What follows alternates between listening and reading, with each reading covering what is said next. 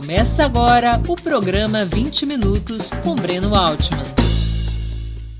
Está começando mais uma edição do programa 20 Minutos. O tema de hoje: Constituinte é jogo da direita?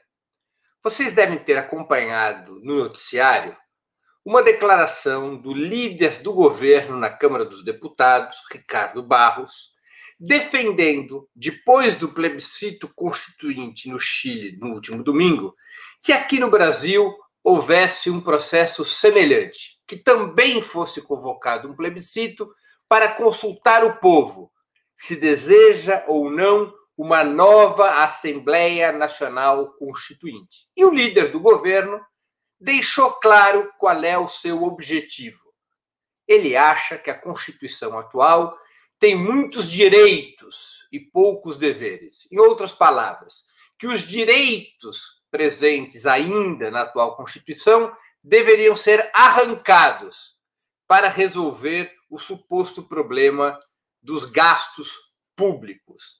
O Estado gasta muito porque há muitos direitos e o neoliberalismo quer retirar esses direitos da Constituição, aumentar os deveres do povo brasileiro de tal sorte que o orçamento do Estado esteja liberado para ser abocanhado pelas grandes corporações capitalistas e pelos detentores da, dos títulos da dívida pública que ficariam mais tranquilos sobre a solidez do Estado, sobre a solidez do governo em pagar os juros relativos aos títulos da dívida dos quais são proprietários. O tema de hoje: Constituinte é jogo da direita?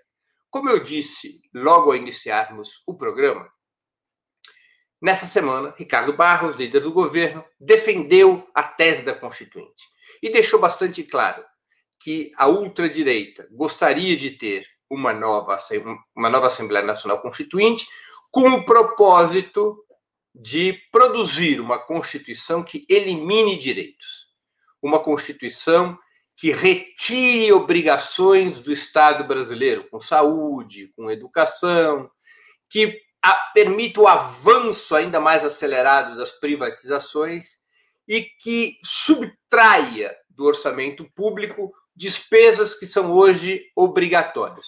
Por que, que o Ricardo Barros defende essa tese? Porque ele representa os interesses do capital financeiro, os interesses da burguesia brasileira que controla os títulos da dívida pública. A burguesia sempre tem receio de que se o Estado tiver que gastar muito com o povo, ele poderá, em algum momento, ficar inadimplente com os títulos da dívida pública, poderá não pagar os juros da dívida pública, e isso acarretaria perdas financeiras para quem é proprietário desses títulos. No Brasil, 20 mil famílias controlam mais de 85% de todos os títulos da dívida pública. É um percentual bem pequeno da população brasileira que vive dessa renda. Esse, esse, esse grupo social, essa elite financeira, ela, claro, tem interesse em que o Estado consiga manter um orçamento supostamente equilibrado, ou seja, gastando menos com educação, com saúde, com cultura, com esporte, com segurança, para que sobre recursos a remunerar os títulos da dívida pública. Quando Ricardo Barros deu essa declaração, isso criou uma certa celeuma em setores progressistas. Muitos usaram o seguinte argumento: se o bolsonarismo está defendendo essa tese, é evidente que a esquerda não pode esposar a mesma ideia. Afinal de contas, aquilo que interessa ao bolsonarismo não pode interessar à esquerda. Criou uma certa confusão entre setores de esquerda que defendem a tese da Constituinte. A tese da Constituinte, por exemplo, está presente, embora irregularmente, em várias das resoluções do Partido dos Trabalhadores o Partido dos Trabalhadores defende a convocação de uma nova Assembleia Nacional Constituinte. Vamos então abordar essa discussão, vamos tentar destrinchá-la. Me perdoe. O fato do bolsonarismo ou de setores do bolsonarismo defenderem a convocação de uma constituinte deve ser relativizado, porque outros setores da direita, como o ex-juiz Sérgio Moro, são contra essa tese. Ou seja, setores de esquerda não deveriam estar ao lado de Ricardo Barros, mas ficariam confortáveis ao lado de Sérgio Moro? ou de Rodrigo Maia? Ou de todas aquelas vozes da direita que defendem a atual Constituição estrupiada do jeito que está? Vocês podem perceber que fica difícil escolher lado nessa história. É, portanto, essencial discutir o mérito e não quem defende o quê. Porque, como eu já disse, vozes diferentes da direita possuem opinião diferente sobre esse tema. Vocês preferem ficar ao lado de Ricardo Barros ou ao lado de Sérgio Moro? Isso é uma escolha de Sofia, que não cabe. O essencial, portanto, é discutirmos o mérito do tema. Qual é o mérito do tema? O Brasil uh, aprovou uma Constituição em 1988 que é híbrida. Ela é muito avançada nos direitos sociais. Ela é conservadora, ela era conservadora, embora com tinturas nacionalistas nos direitos econômicos. E muito atrasada no que diz respeito à organização política. Era uma constituição, foi uma constituição que representou a transição conservadora da ditadura à democracia num momento de forte ebulição das lutas sociais. Essa essa movimentação do povo fez com que os deputados, ainda que a esquerda fosse minoritária na Assembleia Constituinte, fez com que os deputados aprovassem uma série de direitos sociais que viessem a satisfazer as pressões populares. Então foi aprovado, por exemplo, o SUS, a determinação de que a saúde é um direito de todos e um dever do Estado. O mesmo tipo de abordagem foi adotado em relação uh, à educação, em relação à previdência social, ou seja, a Constituição brasileira deu muitos passos à frente em relação às cartas anteriores no que diz respeito aos direitos sociais. De fato, nisso houve um importante avanço. No que diz respeito aos direitos econômicos, a Constituição fixou alguns paradigmas, como eu disse antes, com tinturas nacionalistas. Por exemplo, estabelecia que a Petrobras tinha o monopólio da extração e da produção de petróleo no Brasil. E estabelecia isso em relação também a outras atividades econômicas. Ela era conservadora em termos de direitos econômicos, porque, embora fixasse esses monopólios estatais, por outro lado, abria fronteira para a entrada do capital estrangeiro, não fazia diferenciação efetiva entre capital estrangeiro e capital brasileiro, não estabelecia claramente o papel do Estado como regulador e interventor na economia. Era uma constituição que fixava as bases, fixava as bases de uma economia capitalista já na sua fase neoliberal, embora tivesse obstáculos, como os monopólios estatais, principalmente da Petrobras, fixados na Constituição. Nos anos 90, o governo Fernando Henrique desmontou esses enclaves nacionalistas dos direitos econômicos. Por exemplo, a Petrobras perdeu o monopólio do petróleo. O Estado continua a mantê-lo, mas com o direito de concedê-lo a grupos privados, como de fato veio a ocorrer. Também ocorreram reformas constitucionais que permitiram privatizações, como a da Companhia Vale do Rio Doce, do setor de telecomunicações, do setor elétrico e assim por diante. Portanto, aquilo que havia de progressista em termos de direitos econômicos na Constituição de 1988 foi aniquilado durante os governos de Fernando Henrique Cardoso nos anos 90. Também em termos de direitos econômicos, a Constituição é bastante atrasada no que diz respeito à reforma agrária. Estabelece a função social da propriedade, mas protege esses uh, a execução da reforma agrária com uma série de artigos a respeito da justa indenização. Não mais em dinheiro, como era previsto no passado, mas ao estabelecer compensações constitucionais para os proprietários de terra permite que se atrase, que se alongue os processos de desapropriação de terras para efeito de reforma agrária. Agora, a Constituição de 88 era muito atrasada em termos políticos. Por que, que ela era atrasada? Porque, em primeiro lugar, ela fixava de uma maneira uh, subliminar, embora clara, a tutela das Forças Armadas sobre o Estado brasileiro no artigo 142, que fixa, que determina que as Forças Armadas são responsáveis pela defesa e a, da soberania nacional, mas também pela defesa das instituições, desde que convocadas por um dos setores, por um dos poderes da República, o legislativo, o executivo ou o judiciário. Também em termos de organização política, embora uh, a Constituição garantisse uma série de direitos difusos, liberdade de expressão, de organização, de manifestação, liberdade partidária, esses direitos difusos estão todos garantidos, mas o ordenamento político é atrasadíssimo. Por exemplo, plebiscitos. O presidente não pode convocar plebiscito. O povo não pode convocar plebiscito. Só o parlamento pode convocar plebiscito.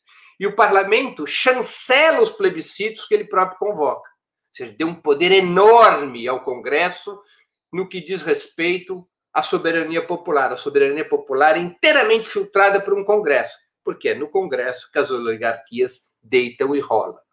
A Constituição de 88 manteve o sistema político construído pela ditadura, esse sistema político baseado no voto uninominal, baseado na existência de duas casas legislativas, o Senado e a Câmara, com um enorme poder para o Senado, que tende a ser sempre mais conservador, manteve uma situação na qual não há uma proporcionalidade real no parlamento, porque tem um mínimo e um máximo de representação por Estado, o que faz com que um deputado, por exemplo, eleito pelo Acre, tenha uma representação muito maior do que um de São Paulo, porque você tem um mínimo de oito deputados por Estado e um máximo de 70 deputados por Estado. Então, a Constituição manteve essa desproporcionalidade não estabeleceu claramente mecanismos de participação popular uh, e não executou, por exemplo, não regulamentou a democratização dos meios de comunicação.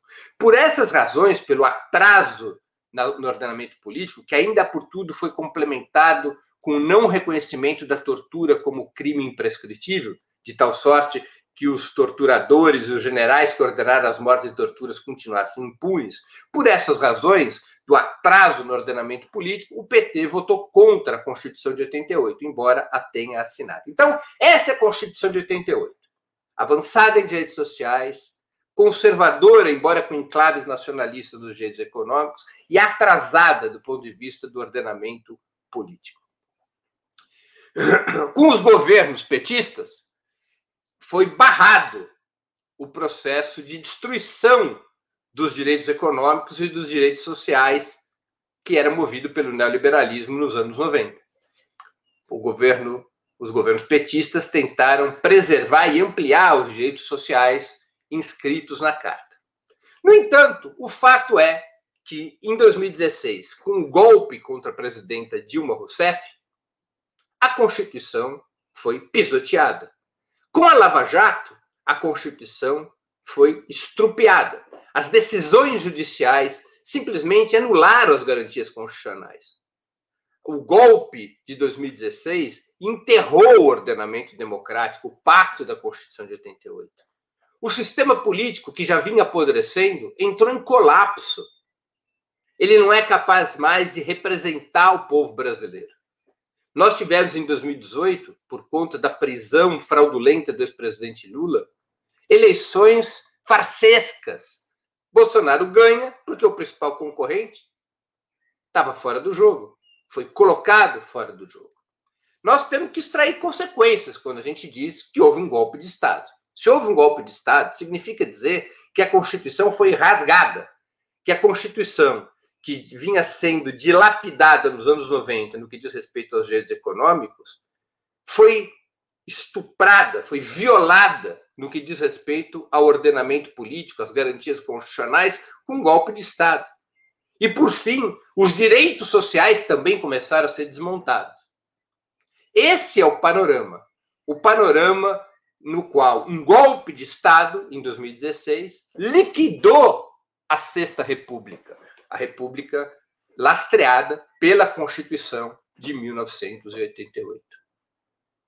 As instituições brasileiras passaram a funcionar sob a hegemonia dos partidos e corporações da burguesia sem contrapesos efetivos. As instituições passaram a operar em função de objetivos políticos muito claros, especialmente em torno do objetivo de tirar a esquerda do governo e de impedi-la que retornasse. Nós passamos a ter um cenário de construção de um Estado policial, e em nome disso foi eleito Jair Bolsonaro. Nós passamos a ter um crescimento acelerado da repressão do Estado contra os movimentos populares. A justiça se transformou em instrumento político de perseguição contra os inimigos dos partidos conservadores. Os meios de comunicação, que são concessões públicas, passaram a agir eles próprios como partidos políticos, atuando para derrubar o presidente Dilma e para prender o presidente Lula. É evidente que o país está numa verdadeira anarquia institucional. A Constituição está no chão. A extrema-direita quer se aproveitar dessa situação para avançar no sentido de um Estado policial. As forças de esquerda não querem, evidentemente, esse mesmo objetivo, esse mesmo destino. Mas somos obrigados a reconhecer a realidade. Não existe mais a Constituição de 88. Podemos defender as liberdades democráticas originalmente inscritas nessa carta, podemos defender os direitos sociais. Agora, como instrumento de organização do Estado, ela já faliu. O Estado brasileiro hoje está apropriado está controlado pelas elites burguesas e oligárquicas sem anteparos, sem contrapesos. A operação jurídico-política é absolutamente controlada pelos golpistas de 16 e pelo neofascismo eleito em 2018. Diante de uma situação como essa, cabe uma discussão na esquerda sobre estratégia, ou seja, o que fazer para tirar o país dessa situação para dotar o país de um novo ordenamento democrático que permita avançar no rumo das reformas. É claro que não cabe à esquerda defender a convocação imediata de uma Assembleia Constituinte. Somente um siderado teria essa ideia. Não se trata de eleger uma Assembleia Constituinte sob o governo Bolsonaro, ou eleger uma Assembleia Constituinte com esse Congresso conservador. É evidente que não é disso que se trata.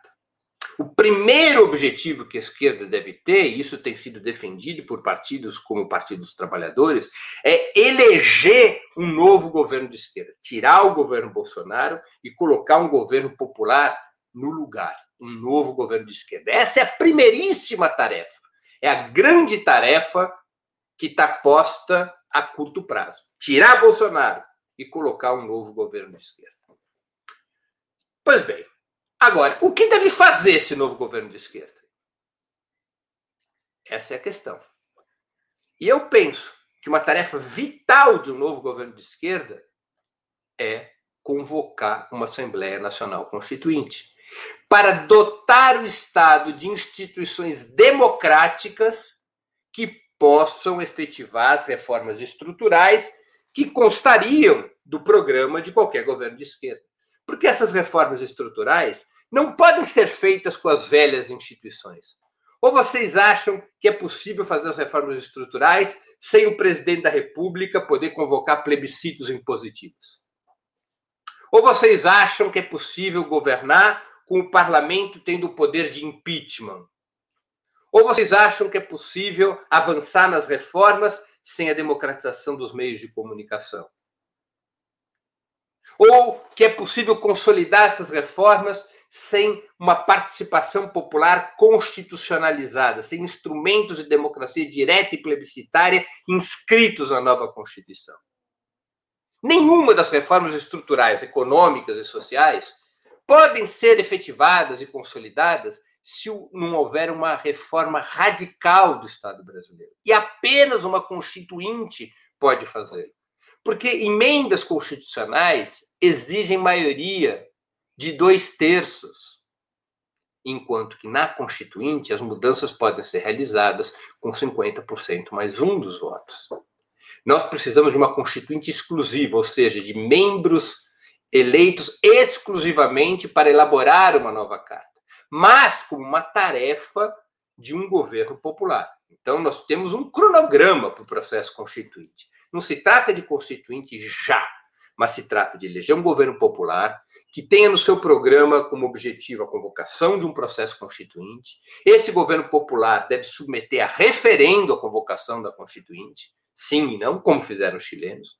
Se a resposta for sim, num prazo razoável, digamos de seis meses, deve eleger uma Assembleia Constituinte com é, deputados constituintes exclusivos, ou seja, não são os, os membros do parlamento que vão elaborar a Constituinte, mas deputados e deputadas eleitas exclusivamente para Constituinte. Deve-se fixar um tempo para a elaboração dessa Constituinte, e durante esse tempo o povo tem que se mobilizar, exatamente como fez em 88. A elaborada a nova carta, ela deve ser submetida a um novo referendo, no qual o povo diz se aprova ou não a Constituição elaborada. E a partir de então, essa Constituição, Constituição passa a vigir e cria-se no Brasil a Sétima República baseada num novo Estado, num novo ordenamento democrático. Por que é importante discutir isso desde já? Porque é necessário que no bojo de uma campanha para eleger um governo popular, o tema da Constituinte seja esclarecido ao povo. Ele não é um tema para ser tirado da cartola depois das eleições.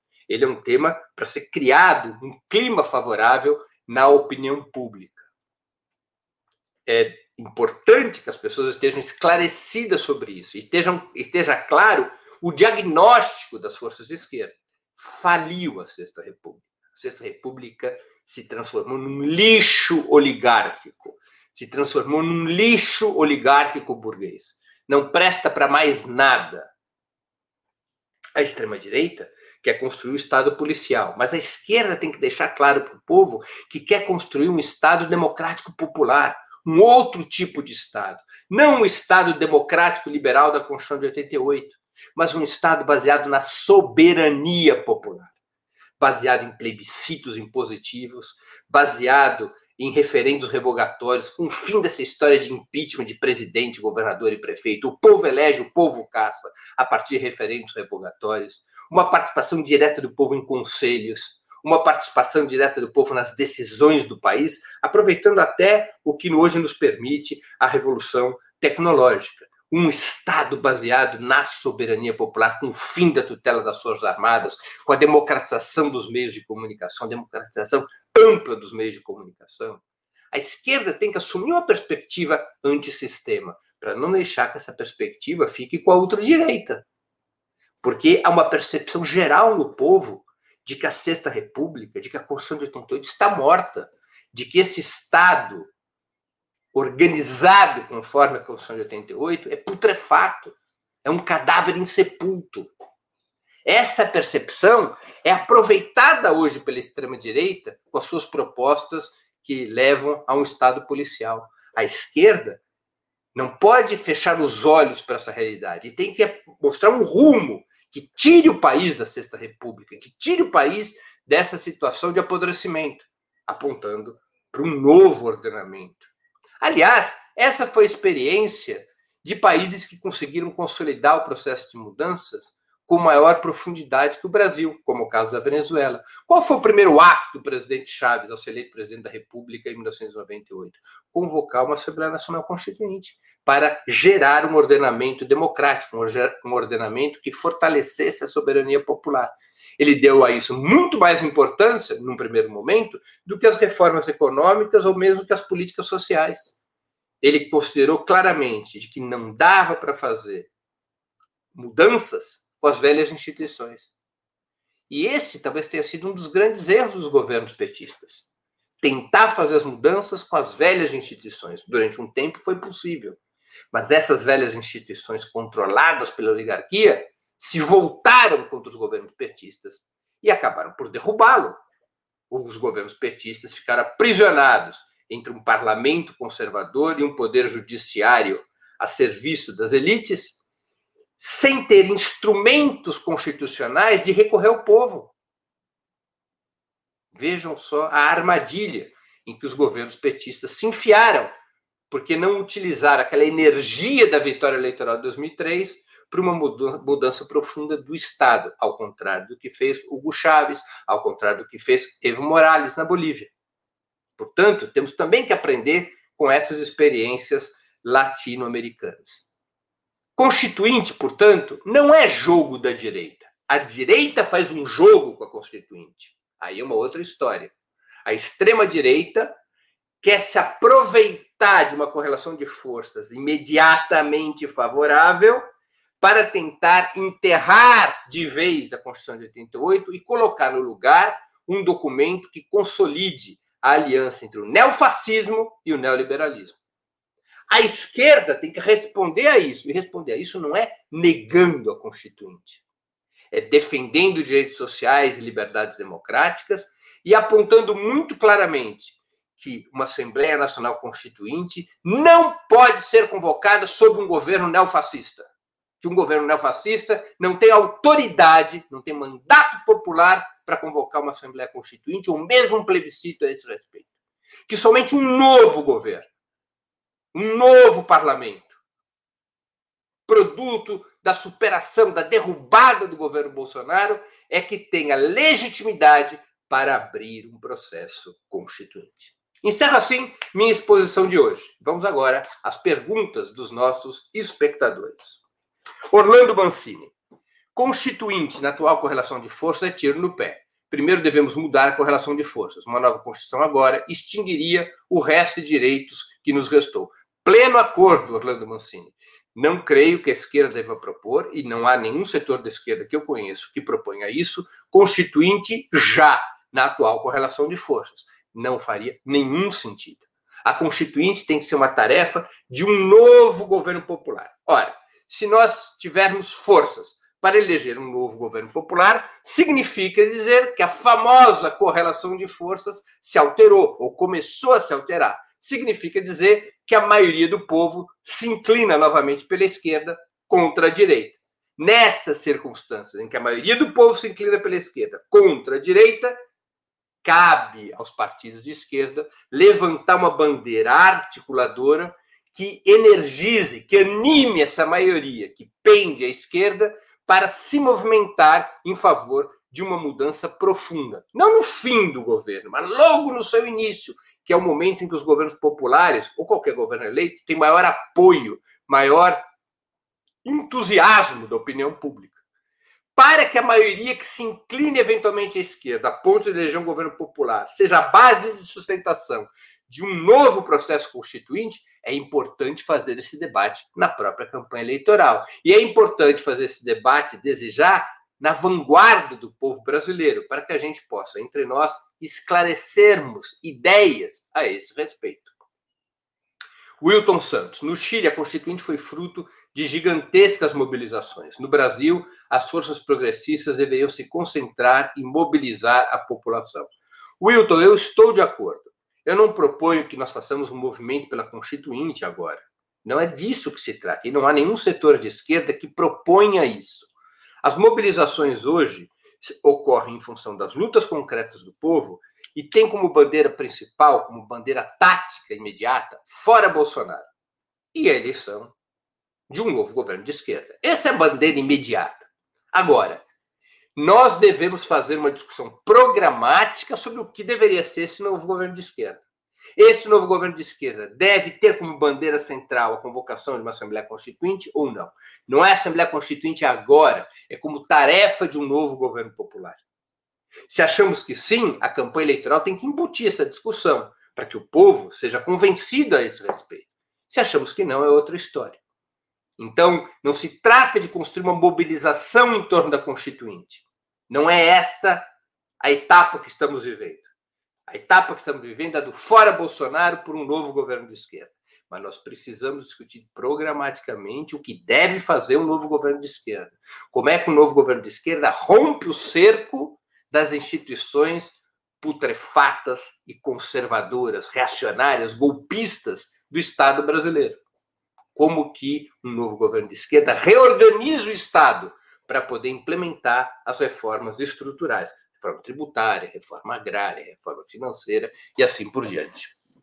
Regis, opa, perdão, é, o Orlando Mancini pergunta de novo: você não crê que numa constituinte com esse quadro seríamos minoria e perderíamos o pouco que nos restou?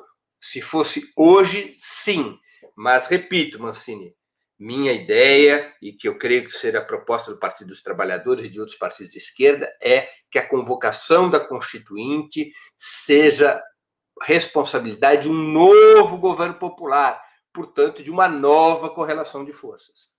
Regis Stofel. O PT ficou 13 anos no Poder Executivo, tempo suficiente para uma revolução, inclusive. Será uma, numa, no, numa nova oportunidade o fará? O PT atuou dentro dos limites neoliberais. Olha, Regis, não é o tempo que determina as condições de fazer ou não uma revolução. São um conjunto de circunstâncias históricas. De toda maneira, se é a isso que você se refere, eu tenho concordância. Ou seja, o PT deveria ter empenhado suas forças no primeiro minuto de posse em torno da reforma política, da reforma do Estado brasileiro através de uma Assembleia Constituinte exclusiva naquele momento. Seja, uma reforma profunda do Estado brasileiro, acabando com a tutela militar potencial, democratizando os meios de comunicação, criando plebiscitos impositivos, acabando com o sistema de impeachment e substituindo por referendos revogatórios, reformando o poder eh, judiciário, estabelecendo mandatos fixos para juízes da Corte Suprema, criando, enfim, uma reforma radical do Estado brasileiro. Isso era fundamental, essa revolução política era fundamental para poder é, é, implementar as demais reformas estruturais, não importa o tempo que levasse. O PT não foi por esse caminho da revolução política. O PT foi pelo caminho de preservar as instituições e, dentro delas, tentar adotar políticas que mudassem a vida do povo. Durante um bom tempo, isso foi possível e foi realizado com sucesso, temos que reconhecer. Milhões foram tirados da miséria e da pobreza. Houve um avanço importante nas condições materiais da vida do povo brasileiro. Mas, quando a correlação política se alterou, quando a situação econômica internacional se modificou, quando veio a grande crise do capitalismo 2008 2009, quando foram perdidas as possibilidades de avançar por dentro das instituições, se estabeleceu um cerco contra o governo petista, que levou ao golpe de Estado de 2016 e a ausência da revolução política é nesse momento que ela se fez sentir, porque o Partido dos Trabalhadores, que também não havia apostado na mobilização, na organização e na educação política do povo, se viu cercado dentro do Estado. As velhas instituições do Poder Judiciário, do Poder Legislativo, das Forças Armadas, dos estamentos repressivos, cercaram e liquidaram o governo do Partido dos Trabalhadores, provando que, de fato, não dá para fazer mudanças com as velhas instituições. Cleiton Pereira. Breno, você acha viável que uma constituinte seja convocada nesse momento em um congresso entregue aos ratos? Ou seria necessário um levante para depor esse governo e começarmos um novo pacto social? Cleiton, eu vou repetir uma coisa que eu já disse. Eu não sou um defensor de constituinte já, portanto, não defenda uma constituinte com este Congresso ou com este governo. Primeiro temos que derrubar esse governo, estou de acordo contigo, e colocar no lugar um novo governo, um governo popular, um governo de esquerda. Agora, qual deve ser o programa desse governo de esquerda? Qual é o eixo organizador desse governo de esquerda? A meu juízo, a convocação de uma Assembleia Nacional Constituinte. Esse é o eixo organizador para que o país viva uma revolução política, uma mudança profunda no Estado. E essa mudança profunda cria instituições que empoderem a soberania popular, através de vários institutos que fortaleçam a democracia direta e plebiscitária, estabelecendo aquela união entre presidente e povo que varra todas as resistências contra as reformas estruturais que o país demanda. César, é... Breno, você é social-democrata? Não, César, eu não sou social-democrata. Por formação e convicção, eu sou um marxista, ou tento ser um marxista, sou um comunista, embora filiado ao Partido dos Trabalhadores. Bruno Nunes pergunta: Breno, essa constituinte não deve ser precedida por uma reforma política? com possibilidade dos partidos menores concorrerem em iguais condições, fundo eleitoral equitativo e programático? Eu concordo, Bruno. No pacto para convocar uma Assembleia Constituinte, deve haver uma reforma do sistema eleitoral, é, mudando vários quesitos. Por exemplo, eu estabeleceria o voto em lista partidária, para que não seja o voto uninominal, mas as pessoas votassem em partidos. Acho que deve haver um certo equilíbrio. Eu sou contra a distribuição equitativa entre todos os partidos. Não faz muito sentido um partido sem nenhuma representação receber os mesmos recursos que um partido que possui forte representação popular. Mas deve haver uma parte dos recursos maior que a atual para distribuição equitativa e uma outra parte que é distribuída conforme uh, um sistema proporcional à força de cada partido. Uh, acho que deve se estabelecer, portanto, uma série de modificações, de toda maneira, no sistema eleitoral, para que a eleição da Constituinte seja uh, limpa, Outras mudanças além do voto em lista. A, a Constituinte tem que ser exclusiva. Ou seja, não é o Congresso que se transforma em Assembleia Constituinte, como aconteceu em 88. A Constituinte de 88, que elaborou a Carta de 88, perdão, que foi eleita em 86, ela não era exclusiva. O parlamento foi eleito em 86 e o parlamento se transformou em Assembleia Constituinte do Brasil. Não houve uma Constituinte exclusiva. Foi o próprio parlamento brasileiro que se transformou em Constituinte ele combinava as duas tarefas, de poder legislativo e de poder constituinte. Não deve ser uma nova constituinte, ela deve ser unicameral, exclusiva, voto em lista é, partidária, representação proporcional estrita, ou seja, é, se, o estado, se o menor dos estados brasileiros, que eu acho que é o Acre, tem 100 mil habitantes e é um deputado a cada 100 mil habitantes, o Acre vai ter um deputado. Se São Paulo tem 20 milhões de habitantes e é um, um, deputado a cada 100 mil habitantes, São Paulo tem que ter 200 deputados, e assim por diante. Ou seja, representação direta da proporcionalidade do povo brasileiro. Deve ser garantido debates na televisão, deve ser garantido um horário eleitoral muito mais extenso, deve ser garantido sistemas de debate mais democráticos, recursos que permitam a todos participarem dessa, dessa discussão. Portanto, essa é a minha opinião ao Bruno, minha resposta ao Bruno Nunes. Cadu Lacerda, como podemos trazer as Forças Armadas e o Judiciário para o campo popular? Não é importante? Elas deveriam refletir a cara e a composição do povo. Como?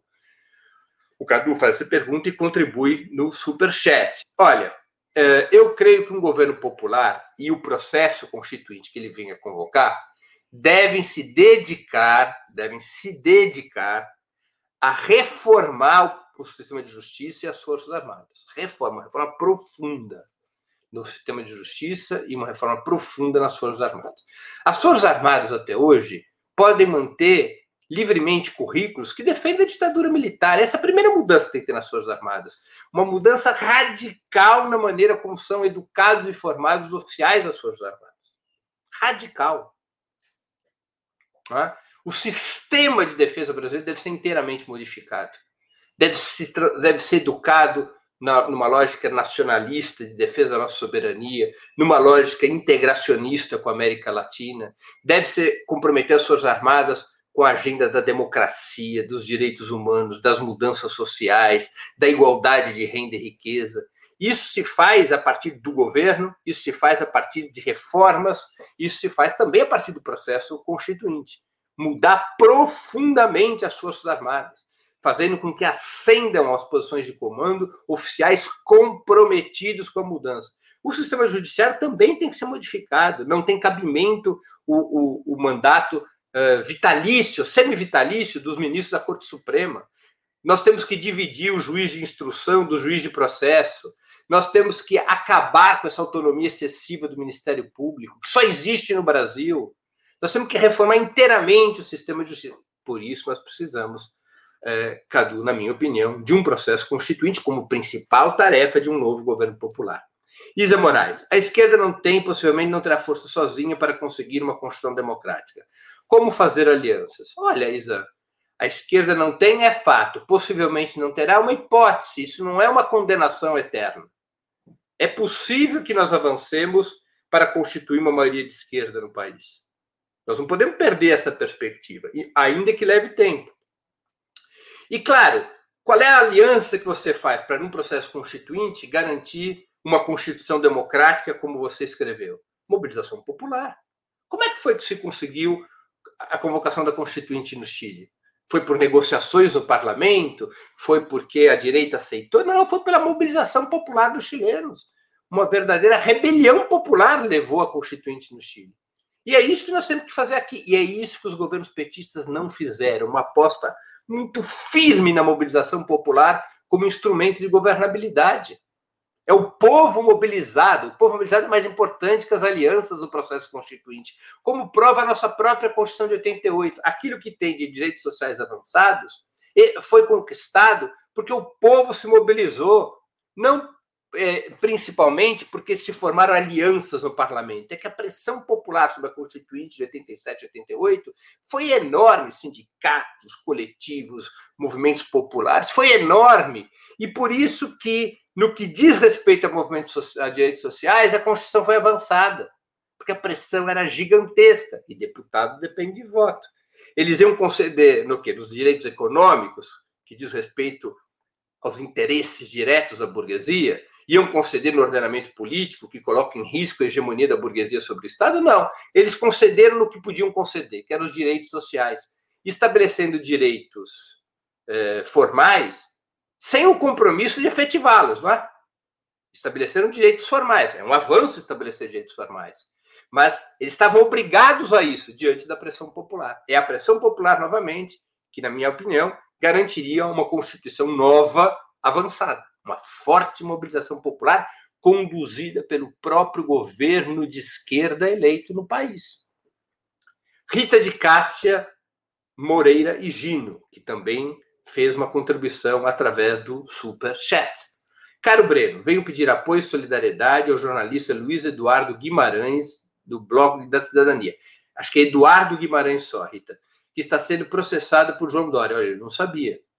Ele é um jornalista sério sofrendo perseguição injusta.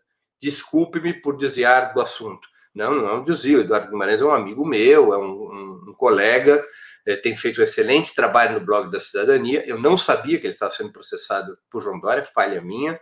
Quero aqui dar ao Edu um, a minha, minha total solidariedade. Nós vamos acompanhar esse processo pelo Ópera, vamos nos juntar aos outros veículos da imprensa independente para. Uh, solidarizarmos com o Eduardo Guimarães, do blog da Cidadania. Encerra assim o programa 20 Minutos de hoje, sexta-feira, 30 de outubro de 2020. Nosso tema foi Constituinte é jogo da direita? Curta e compartilhe nossos vídeos. Deixe seus comentários. O jornalismo de Ópera Mundi é mantido com o seu apoio. Faça uma assinatura solidária em www.operamundi.com.br. Com um pequeno valor mensal, você nos ajuda no desenvolvimento de um jornalismo independente e de qualidade. Obrigado pela audiência e até a próxima.